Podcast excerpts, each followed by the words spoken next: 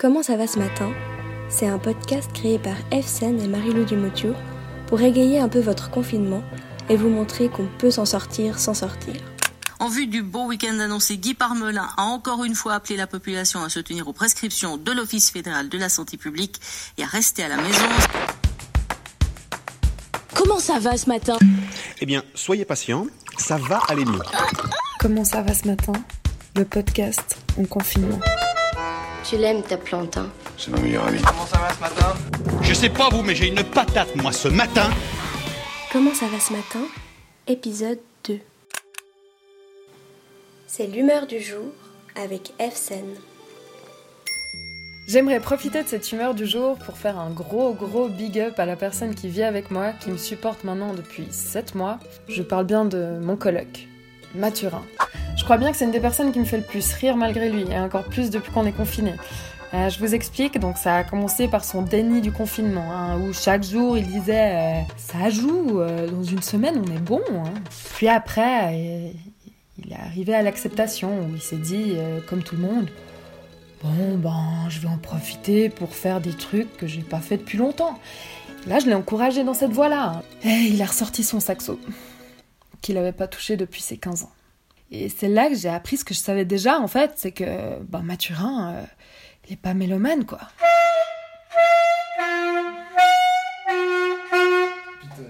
Mais Dieu merci, en fait, finalement, il a, il a bâché son saxo euh, assez vite pour retrouver son éternelle tronçonneuse.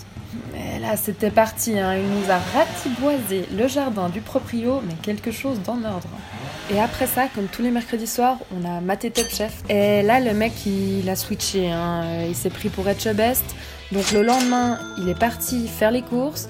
Il a acheté du cabillaud, des noix de Saint-Jacques, des patates douces, des trucs de, de- des trucs de, de- que tu n'achètes pas du tout. Deux trois jours plus tard, ben, il nous a concocté un petit menu des familles qui, promettait. Et ça a raté. Là, euh, là, je l'ai perdu. hein. Il n'était pas bien du tout. Donc le lendemain, on s'est mis autour de la table, puis j'ai dit vas-y, ce soir, on, on cuisine pas. Du coup, on a sorti du Schweppes, on a sorti du gin, on a bu du Schweppes, on a bu du gin, on a fini le Schweppes, on a fini le gin. Et c'était lundi. Euh, Vous avez déjà euh, une idée de ce que vous ferez la première fois quand on pourra sortir? C'est que je vais me saouler la gueule. Voilà. Ça, je vous le dis sincèrement, je vais me saouler la gueule.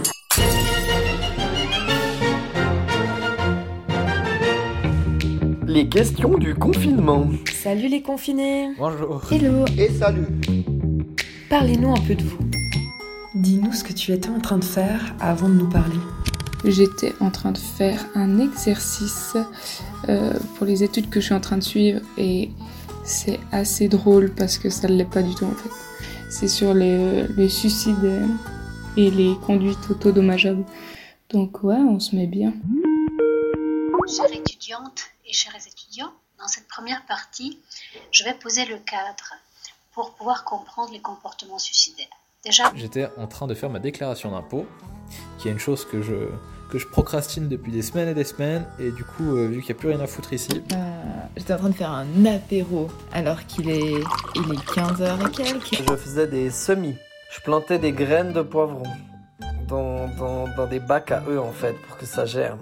Après, je les replante dans mon potager qui est dans mon jardin. Bon, en vrai, à, à l'heure actuelle, mon potager, euh, il y a tous les, il y a tous les chats du quartier qui viennent y être dedans.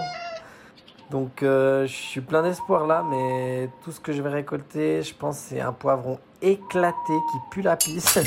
Si tu pouvais te téléporter, t'irais où Et pourquoi faire? Bah, je me téléporterais chez mes parents euh, en Suisse parce que j'ai pas le droit de passer la frontière maintenant. Et j'ai oublié mon chargeur d'ordinateur. Genre chez papy et mamie quoi. Dans le sud de la France, ça ce serait vraiment bien stylé.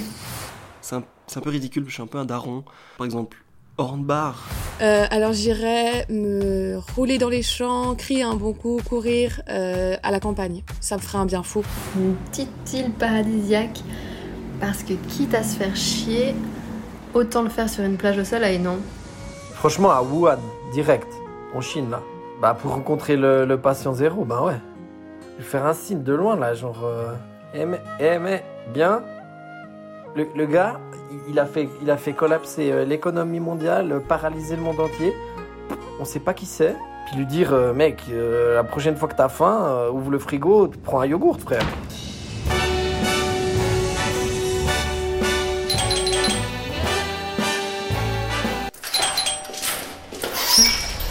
Allez, rentrez C'est pas mal.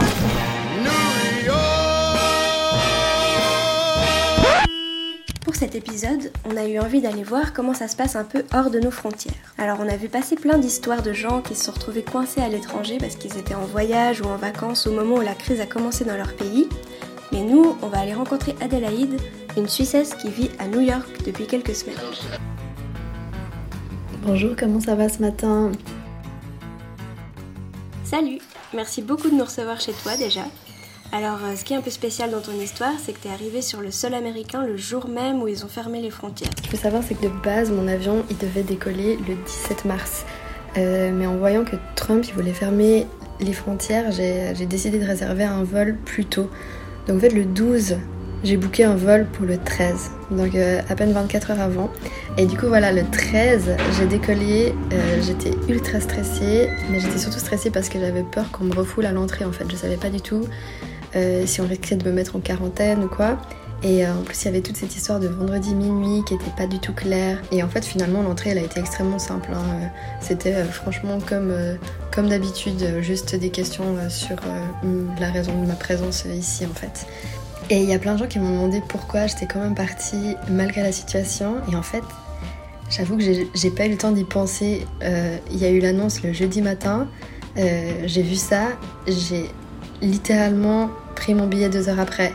Et euh, je me disais juste, ok, si tu pars pas maintenant, tu pourras pas commencer ton stage. C'est la, seule, la seule pensée que j'avais, c'était rien d'autre que ça. Et je me rendais pas compte que de tout ce qui allait se passer au niveau confinement. Euh, franchement, le 12, même en Suisse, il n'y avait aucune mesure restrictive en fait. Euh, J'ai l'impression qu'il y a tout qui arrivé super vite. Et euh, typiquement, mes deux premiers jours, ici à New York, j'ai pu me balader tranquillement dans la ville. Je suis allée au resto, il n'y avait pas grand chose qui était fermé et c'était tranquille quoi. Et c'est après ces deux jours-là en fait que le confinement il a commencé à se mettre en place. Et bon, du coup, le, le point positif c'est que ben, j'ai pu facilement trouver un appartement vu qu'il y a plein de gens qui partaient de la ville. Euh, donc euh, en une journée, j'ai trouvé un endroit pour vivre. Raconte-nous un peu ce qui t'a amené à quitter la Suisse et ce que tu fais à New York du coup. Euh, j'ai quitté la Suisse pour venir faire un stage ici que j'ai commencé lundi passé. Et donc c'est un stage d'une durée de 6 mois. En fait c'est un stage dans les relations internationales. Euh, donc je fais surtout de la gestion de crise en ce moment, due au coronavirus quoi. On fait de la, coordination d'échanges internationaux. Tous nos étudiants là, ils ont dû rentrer en urgence dans leur pays. Donc ce qu'on a fait surtout, c'était euh, gérer le retour des étudiants dans leur propre pays et répondre aux questions des médias, euh, entre autres. Donc voilà, c'est ça que je fais à distance depuis chez moi. Je réponds à des emails surtout.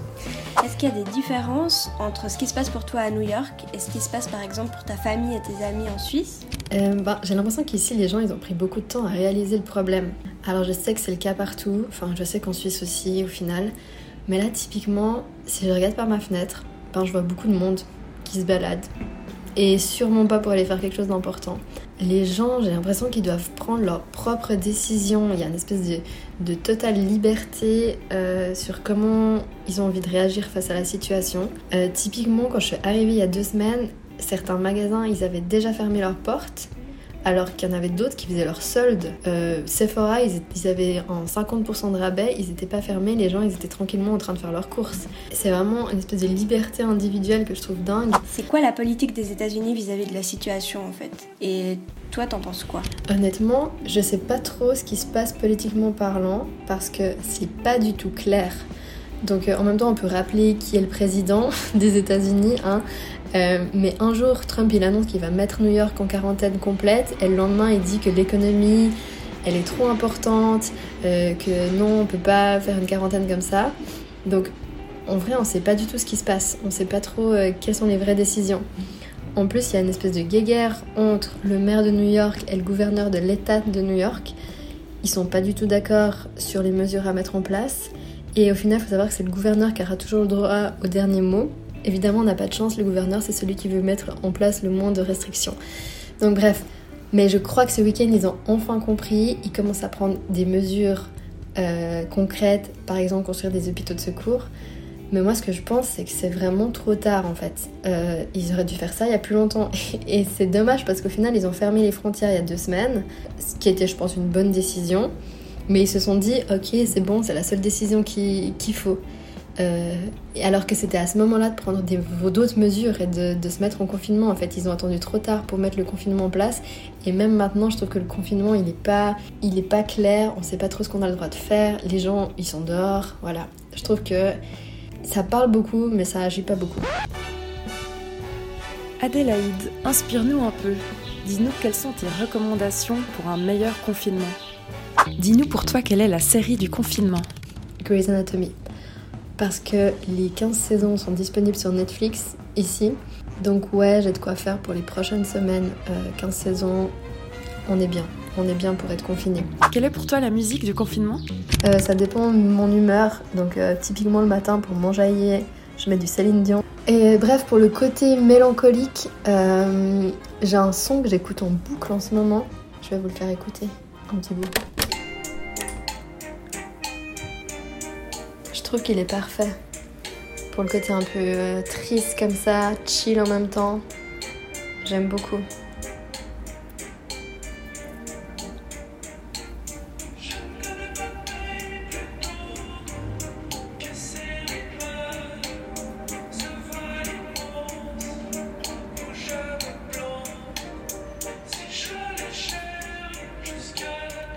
Du coup, ça s'appelle Enléa et c'est de Muddy Monk. Et si je me trompe pas, si je me trompe pas, il est suisse. Et donne-nous ta recette du confinement. Mais pour moi, c'est la révélation de ma vie. Hein. C'est euh, les dumplings, mais j'en avais jamais fait. Donc c'est comme des raviolis asiatiques, quoi. Le truc cool, c'est que tu peux les faire à peu près à n'importe quoi. Euh, et que ça te prend un temps fou de le faire en fait parce que tu dois faire la pâte, ensuite tu fais la farce euh, et puis après tu dois les fourrer tout ça donc c'est nickel pour être confiné parce que ça te prend plein de temps. C'est génial. Fais-nous rêver un peu, c'est quoi ta tenue de confinement? Ah non, mais là, ça va être la réponse la plus triste que je vais donner. Euh, parce qu'en fait, je suis partie en pensant travailler. Donc j'ai que des fringues, genre business. Tout ça, j'ai pas de pull cosy, de petits trainings et tout ça. J'ai des blazers et des chemises. Au secours. Euh, donc je suis le genre de meuf encore en jeans et t-shirt pendant le confinement parce que c'est ça que j'ai qui est le plus confortable comme tenue. Et euh, en vrai, ça me rend super triste. Et dis-nous ce qui te fait marrer euh, durant ce confinement.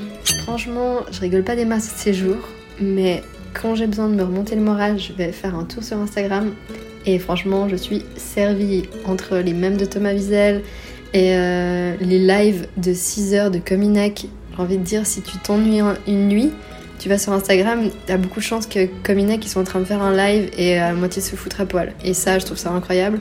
Et aussi, si tu veux te marrer, suis Tristan Lepin. Lui, il me fait hurler avec ses danses, euh, ses reconstitutions de clips. Franchement, c'est incroyable. C'est ça qui me fait rire en ce moment. Et si tu pouvais rêver à un monde meilleur après cette crise? Sharing all À quoi ressemblerait-il? Bon, alors je pense que d'autres l'ont déjà dit, et je pense qu'ils l'ont déjà dit mieux que moi. Mais j'espère qu'on respectera bien plus certains euh, corps de métier. On parle beaucoup des soignants, euh, et euh, moi je pense aussi à tous les métiers de l'alimentation qui ont été vraiment abandonnés ces dernières années. Tous les agriculteurs, les boulangers, les restaurateurs, etc., qui sont sous-payés, mais qui font pourtant leur job avec tellement de passion. Je veux dire, j'ai plein d'exemples dans ma famille. Et euh, aujourd'hui, on se rend compte à quel point on a besoin d'eux en fait. Voilà, moi j'espère qu'à la fin de la crise, les gens ils vont continuer à fréquenter les épiceries euh, de village, euh, les petits commerçants. J'espère surtout que ce changement il sera pas juste deux mois à la fin du confinement, mais qu'il suive vraiment sur du long terme. Et au final, qu'on se mette à faire quelque chose de concret d'un point de vue individuel, mais aussi politique, quoi. Pour au final les gens qui donnent toute leur vie pour nous fournir à manger en fait. Voilà, c'est ça que j'espère pour la suite. C'est une bonne question. Ça va aller. Restez chez vous. Ok.